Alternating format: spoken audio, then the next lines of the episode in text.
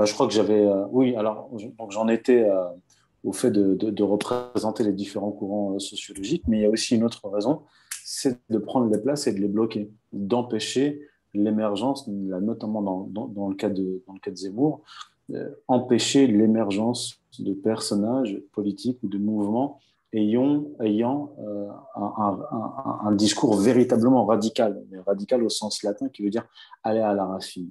En réalité, Eric Zemmour tient un discours qui est faussement radical, dont l'objectif est de contenter une partie de la population qui est frustrée sans aller jusqu'au bout de, la critique et de la désignation de l'origine du problème.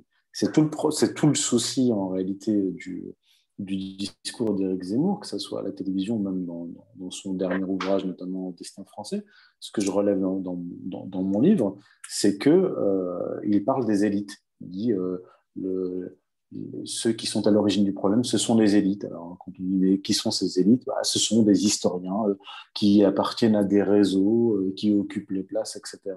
Il n'y a jamais de, désignation véritablement avec des noms, des prénoms et des, et des réseaux. Évidemment, quand on, quand on sait qui sont ses patrons, il ne va pas s'attaquer ni à ses patrons, ni aux amis de ses patrons, ni aux réseaux auxquels appartiennent ses patrons. C'est aussi simple que cela.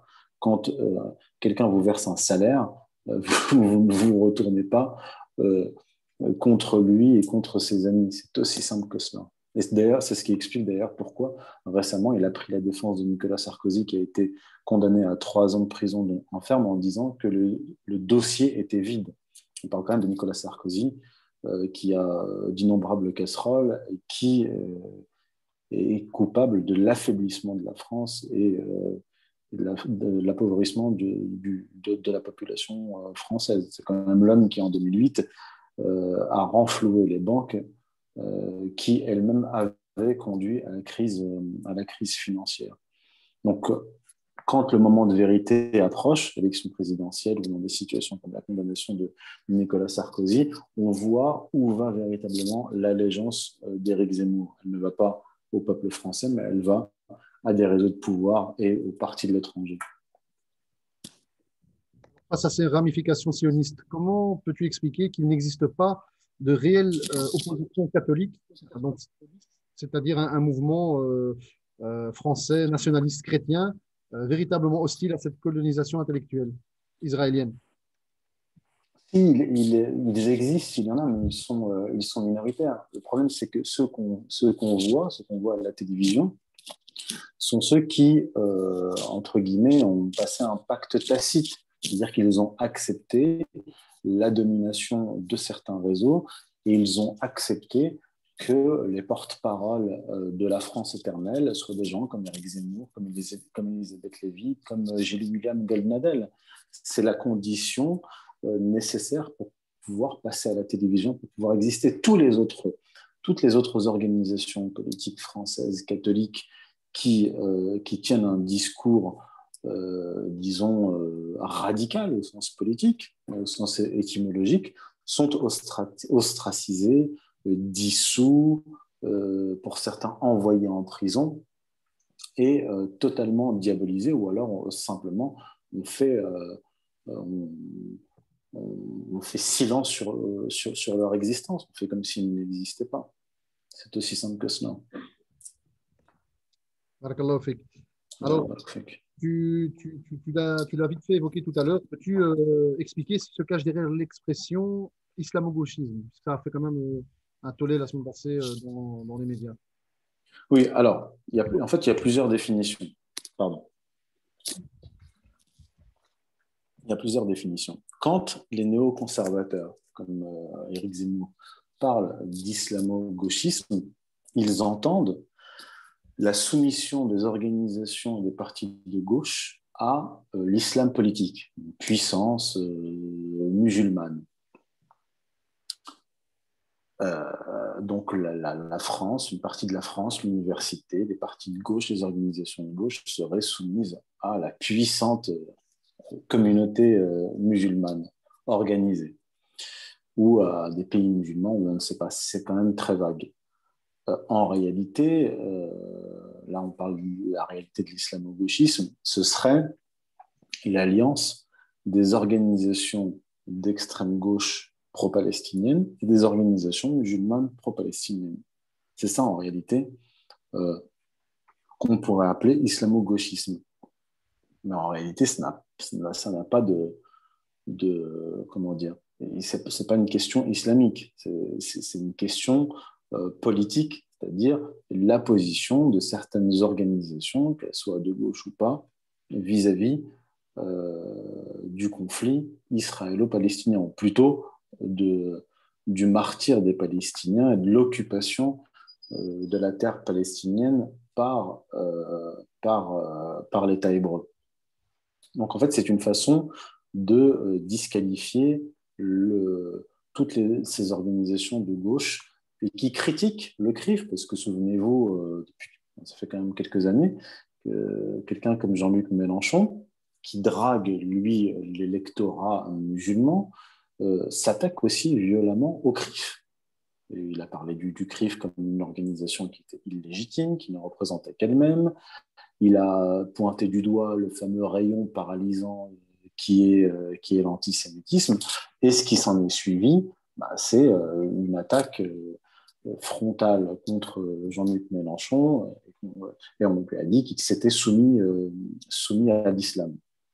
Maintenant, il y a autre chose qu'ils appellent l'islamo-gauchisme, j'en ai parlé durant mon intervention, c'est l'alliance des milieux gauchistes et des milieux décolonialistes.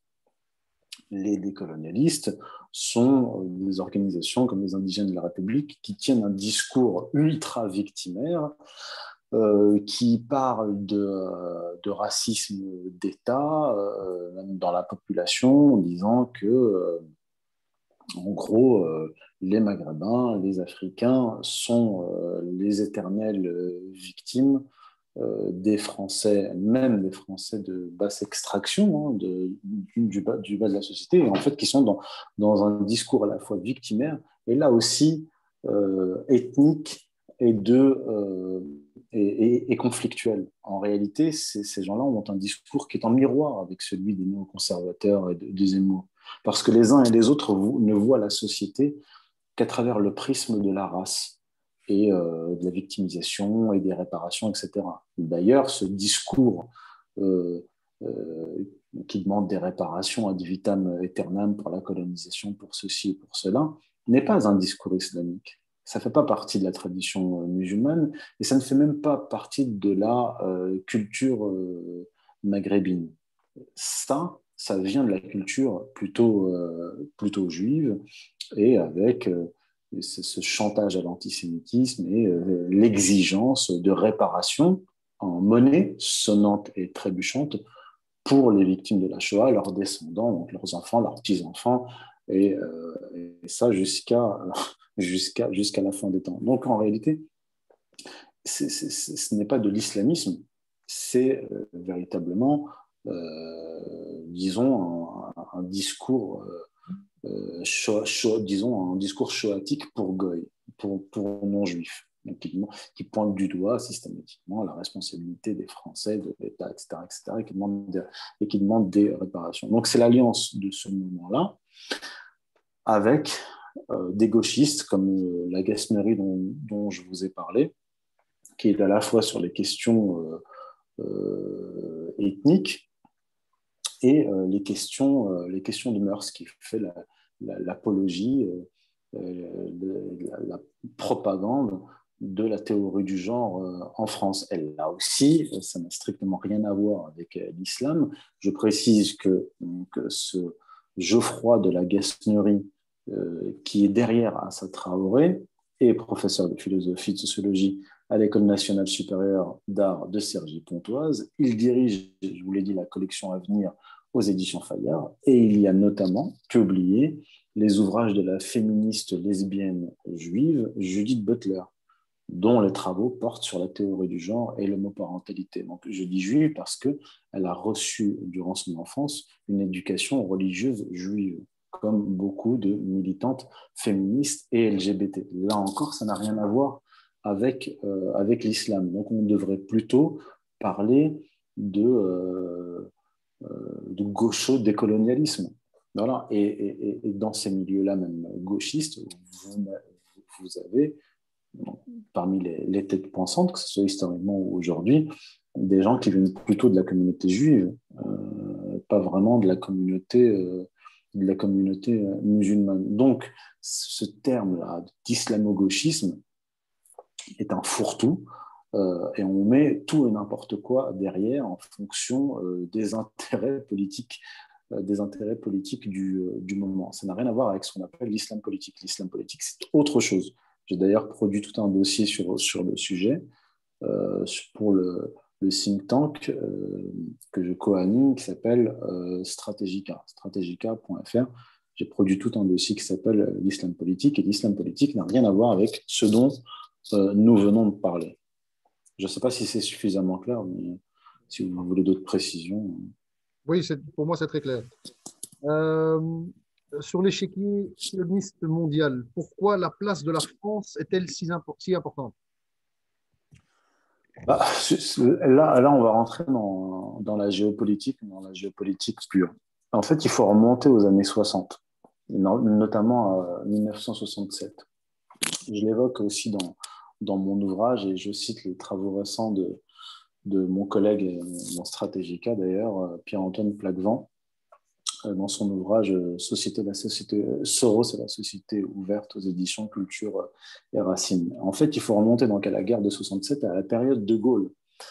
Il faut se souvenir qu'en 1967, notamment la fameuse conférence de presse où le général de Gaulle avait parlé du peuple juif comme un peuple sûr de lui-même dominateur, qui a depuis qui, depuis 19, 19 siècles espère et attend euh, de revenir à, Jérusalem, et euh, l'embargo sur les armes euh, pour, comment dire, il avait frappé d'embargo Israël sur les armes, et il avait pris fait et cause, disons, plutôt pour les Arabes que pour les, les Israéliens. Et ça, ça lui a coûté très cher. Ça lui a coûté eh bien, la, la révolution culturelle mai 68 menée majoritairement par des cadres euh, de, de confession juive. Donc là, on pourrait parler de judéo-gauchisme, parce que c'était des juifs d'extrême gauche qui ont mené mai 68. Et d'ailleurs, une partie d'entre eux était partie en 1967 pendant la guerre des six jours pour participer à cette guerre, euh, bien sûr du côté, du côté israélien. Et euh, depuis lors, depuis la période du général de Gaulle, les États-Unis, la CIA et euh, les Israéliens ont eu euh, pour objectif, un, de le faire tomber, et deux, de maintenir la France sous domination euh, américaine et, israélienne. Parce que c'est un pays clé sur le plan géopolitique, sur le continent européen, et la position de, la France, notamment euh, pour parler de l'époque contemporaine, notamment la période du, général de Gaulle, la position de la France sur le plan idéologique, sur le plan géopolitique, idéologico-géopolitique, influe sur tout le reste du continent. Donc la, neutralisation de la France, là encore, c'était dans l'esprit de Zbigniew Brzezinski en 1997 qui disait qu'il fallait absolument maintenir un contrôle sur la France, puisqu'il y a encore des ministres français qui parlent de, qui ont des velléités d'indépendance. Et il disait par ailleurs qu'il fallait utiliser l'Allemagne pour neutraliser la France. C'est la fameuse histoire du couple euh, franco-allemand. En réalité, ce n'est pas un couple franco-allemand, c'est une Allemagne euh, qui traite directement avec les États-Unis, qui est devenue la maîtresse de l'Union européenne avec l'aval des États-Unis pour neutraliser la France sur le plan politique, sur le plan, euh, sur le plan géopolitique. Donc la, la France est un, est un, pays clé et la, position d'une certaine élite française euh, vis-à-vis euh, vis-à-vis d'Israël et des nations arabes est perçue de façon, comment dire, est, perçue comme une position dangereuse pour les Américains comme pour, comme pour les Israéliens. Donc la maîtrise de la France est quelque chose de très important et ils, ont, ils tiennent la France la France à l'œil et ils veulent l'empêcher de revenir à une politique euh, d'équilibre, simplement une politique d'équilibre euh, euh, vis-à-vis des, puissances, notamment des puissances émergentes, la Chine et, la Russie, et vis-à-vis des pays arabo-musulmans. Alors, tu l'avais évoqué aussi brièvement tout à l'heure, les Gilets jaunes. Donc, une petite question sur les Gilets jaunes. En France, pourquoi les banlieues n'ont pas rejoint, selon toi, les Gilets jaunes? Alors, euh, c'est une, fausse idée qu'ils n'ont pas rejoint les Gilets jaunes. En fait, les jeunes de banlieue ou des, les racailles de banlieue n'ont pas rejoint les Gilets jaunes.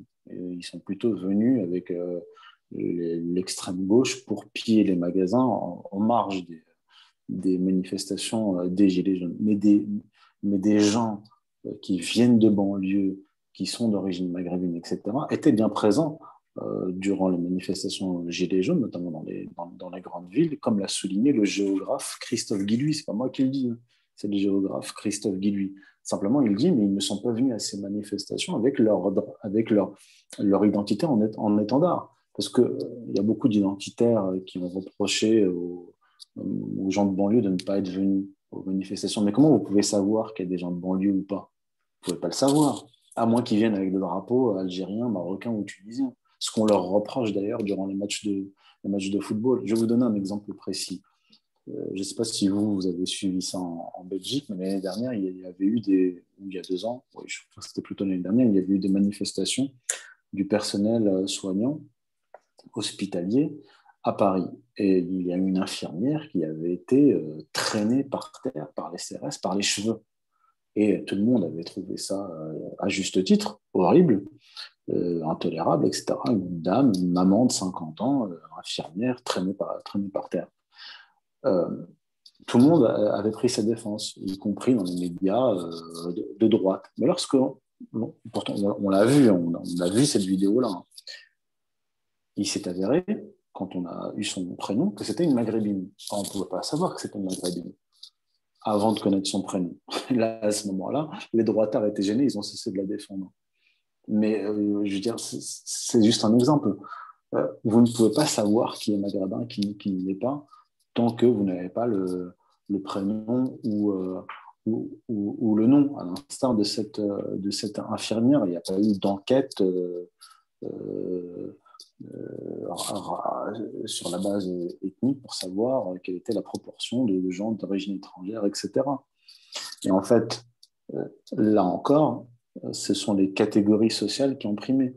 Les gilets jaunes, c'était les catégories dont, le salaire oscillait entre 1000 et 1500 euros, euh, sans distinction, euh, sans distinction euh, de race, puisque les gens se déplacent non pas pour des revendications religieuses ou ethniques, mais pour des revendications économiques et sociales.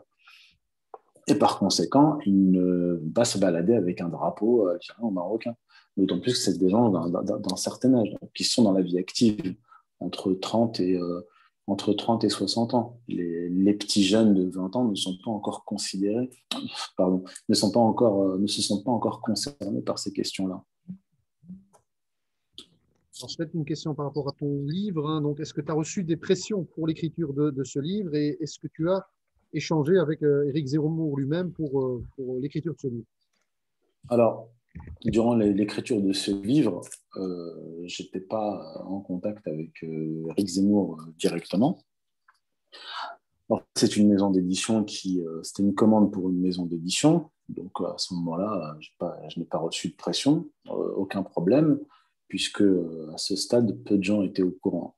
dès lors que j'ai rendu le manuscrit, en juin 2020, à la maison d'édition, Là, s'en est suivi ce que je raconte au début du livre, c'est-à-dire que la maison d'édition a fait savoir à Eric Zemmour que le manuscrit existait. Eric Zemmour, via un intermédiaire qui connaît la, maison d'édition, a demandé à, avoir le manuscrit, puis ce, même intermédiaire a demandé à l'éditeur de ne pas euh, éditer euh, ce livre. Donc, si, si euh, l'intermédiaire en question a demandé à ne pas éditer le livre, c'est qu'il l'a lu. Et s'il l'a lu, si elle l'a lu en l'occurrence, c'est une femme, si elle l'a lu, c'est qu'Éric Zemmour aussi l'a lu. Voilà. Donc je n'ai pas reçu de pression, simplement ils ont empêché, en tout cas ils ont réussi à convaincre, je ne sais pas par quel moyen, la maison d'édition qui était très intéressée par le manuscrit, qui devait m'envoyer un contrat, etc., avec un, budget euh, mi-juin. Euh, voilà, ils ont renoncé. Suite à des pressions, suite à des négociations, je ne sais pas. Mais moi, personnellement, je n'ai pas reçu de pression. Simplement, ils ont euh, empêché l'apparition du livre dans une euh, plus grande maison d'édition que la maison d'édition actuelle qui a publié le livre. Et je n'ai pas reçu de pression. Pour l'instant. Ah oui, et, pour, la, oui, pour les échanges avec euh, Eric Zemmour, oui, j'ai eu des échanges avec lui entre le mois d'août et, et fin 2020 mais sur du fond, c'est-à-dire, euh, en fait, on a débattu par mail comme on aurait pu le débattre euh, sur un plateau de télévision, ce qui, ce qui est totalement interdit. Pour l'instant, l'état des comptes du livre, ça va, ça, malgré que je sais que tu n'as pas de publicité euh, pour ce livre. Est-ce que pour l'instant, tu peux nous dire un petit peu plus par rapport à l'état des, stocks? Le, le, le, livre se vend très bien. Il se vend très bien, bien plus que mes autres ouvrages à, ce stade de tous mes livres, donc à l'exclusion du dernier, pour que vous ayez une idée, sans pub ni promotion, j'ai vendu à peu près 20 000, 20 exemplaires de mes ouvrages. Voilà. Mais, donc, euh, mes, six précédents ouvrages. Là, celui-là, c'est le septième. Et cinq jours après sa sortie, l'éditeur a dû, réimprimer parce qu'il se vendait euh, bien mieux que ce qu'il le pensait. Euh, donc, le, livre se vend très bien. Dans le classement Amazon, euh, il est dans les 100 meilleurs, dans les 100 premiers dans la catégorie actu politique. Euh, la, il, est, monté jusqu'à la 24e place, c'est-à-dire qu'il qu'il est, euh, se situe au milieu des ouvrages en termes de, de, vente, au milieu des ouvrages que vous voyez à la télévision, dont les auteurs sont promus à la télévision, dans la rue, sur des panneaux publicitaires, etc. Donc le livre se vend, il se vend bien et c'est croissant, puisque euh, après lecture, euh, il y a le bouche à oreille qui, qui fonctionne. À ce stade, j'ai pas eu de, pas eu de, de retour négatif. Je n'ai vu que des retours positifs, y compris de, de, certains Zémouriens qui étaient curieux et qui ont, qui ont, lu, euh, qui ont lu le livre. Donc ça se diffuse très bien dans la mesure où aussi les, beaucoup de gens euh, l'achètent en plusieurs exemplaires pour offrir à leurs parents, leurs oncles, tantes qui sont eux euh, zémouriens. Donc, comme, comme mes autres ouvrages, euh, ils se diffusent grâce à la qualité du travail, du contenu du livre. Parce que si le livre est mauvais, il ne se diffuse pas. C'est, c'est, c'est, la sanction est immédiate. Si vous écrivez un mauvais livre, ça se sait très vite et, et ça chute au niveau des ventes. Au niveau me concernant, pour mes livres en général et pour celui-là en particulier, les ventes ne cessent, ne cessent d'augmenter et le, le, nombre de, de, de lecteurs euh, ne cesse de, de s'élargir. Voilà. Inch'Allah, en tout cas, euh, on est très content de t'avoir reçu. Euh, euh, on espère Merci à vous. te voir très bientôt euh, sur Bruxelles une fois que ces mesures seront, euh, Inch'Allah, un jour stoppées. Et, merci encore pour ta participation. Ça va? Vous n'avez plus de questions? Plus de questions pour l'instant. D'accord, très bien. J'espère que j'ai répondu euh, de façon satisfaisante. Merci,